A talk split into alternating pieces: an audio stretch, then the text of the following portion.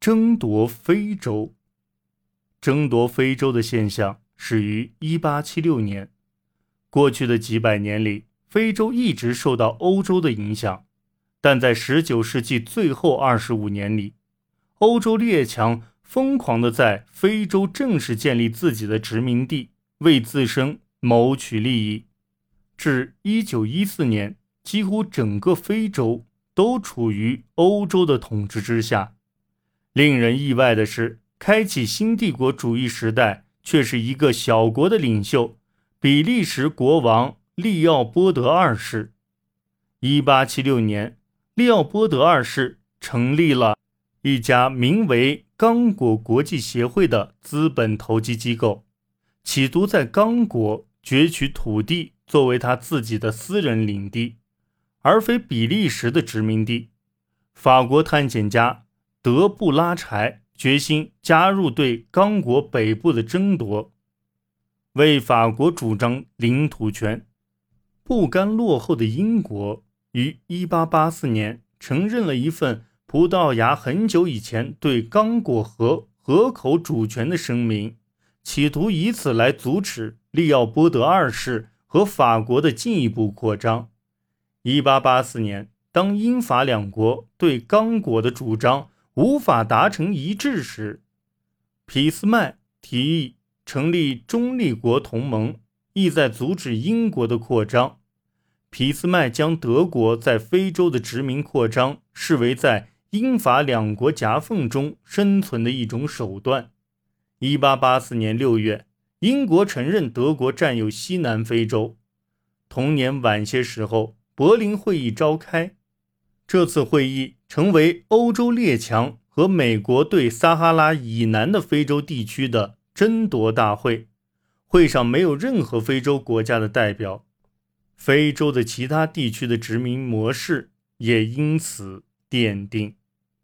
对于法国来说，争夺非洲的原因有很多，因为无法收复阿尔萨斯洛林，法国希望通过建立一个帝国。来重塑荣耀。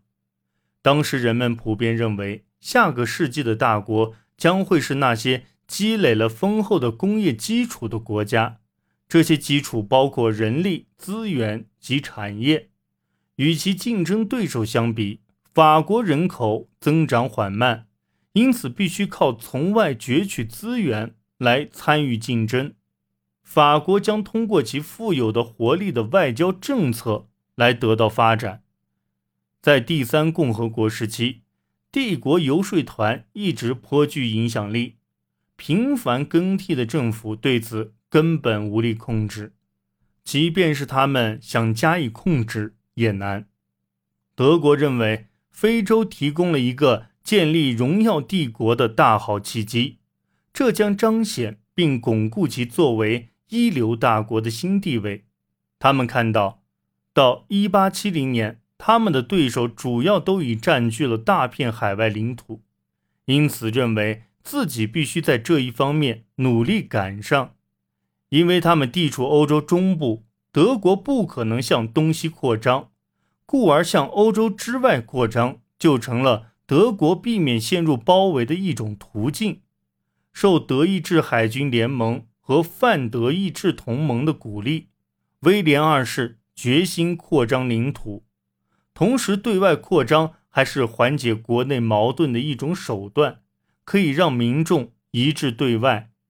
对于意大利这样缺乏凝聚力的国家来说，建立帝国是增强国家凝聚力的一个重要手段。由于地理、文化和经济的差异和分化，很多意大利人对新国家都缺少归属感。通过建立帝国。意大利可以将全国民众团结到一起，同时巩固自己的大国地位；而英国加入争夺非洲的行列，则更多的为了缓解因欧洲其他国家的经济和军事扩张而日益加深的不安全感，并非出于自身的实际需求。在国际竞争中，英国发现非正式的管理帝国变得越来越困难。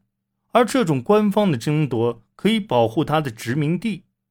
在19世纪最后几年里，非洲成为欧洲绝大多数外交和军事活动的主题。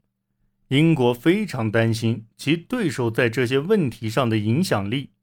对于英国来说，在非洲最切身的利益就是保护通往印度的苏伊士和好望角航线。通过占领东非的大片土地，如肯尼亚及埃及交界的几个地区，英国先发制人，保卫了自己的古老帝国。争夺这个词可能有点用词不当，但它形象地表现了当时银行、政客及民众那种普遍的狂热状态。非洲大部分地区都是通过对话而非武力来划分的。这次争夺狂潮中，英国得到的份额最大，因为它在非洲大陆的既有利益本来就最多。通过在非洲的广泛占领及凭借其强大的皇家海军力量，英国得以限制其对手的扩张。如果英国当时确实认为自己受到了意大利、德国等欧洲新势力的威胁，他完全可以利用强大的皇家海军。来粉碎他们的影响力，因此似乎心甘情愿的妥协并瓜分在非洲的战果，比争夺一词更能准确地描绘当时的状况。虽然欧洲各国的竞争非常重要，但欧洲与非洲之间的对抗也同样具有重大意义。埃及人和布尔人的民族主义。令英国踏上了其最重大的冒险征程。苏丹阿卜杜勒阿齐兹领导的摩洛哥很不稳定，令法国在当地的干涉受到困扰。因为法国担心一个摇摇欲坠的政权会影响自己的商业利益，而苏丹的穆斯林领袖马赫迪的崛起则暂时削弱了英国的影响，同时。意大利受到鼓舞，进入尼罗河谷地，开启了其在非洲的征程。资本主义将非洲遭到剥削的理论并不完全正确。法国、德国和英国的贸易重心主要在欧洲、拉丁美洲和亚洲。南美的投资回报也要比非洲高。虽然确实存在一定程度的经济剥削。尤其是在强迫当地种植作物方面，但帝国主义在非洲的贸易特点是系统化的经济活动水平非常低。非洲贸易在整个欧洲贸易中所占的比例很小。英国在非洲的贸易在19世纪90年代出现下滑。一战中，德国的非洲殖民地被占领，但德国并没有受到影响。这正说明了非洲贸易的价值是多么微不足道。至二十世纪初，欧洲已在非洲建立起一个广阔的帝国，但还不知道该怎么处置它。在瓜分开始后仅仅几年内，瓜分非洲的原因变得不那么重要了。这些领地也将被遗忘了半个世纪，随后最终被放弃。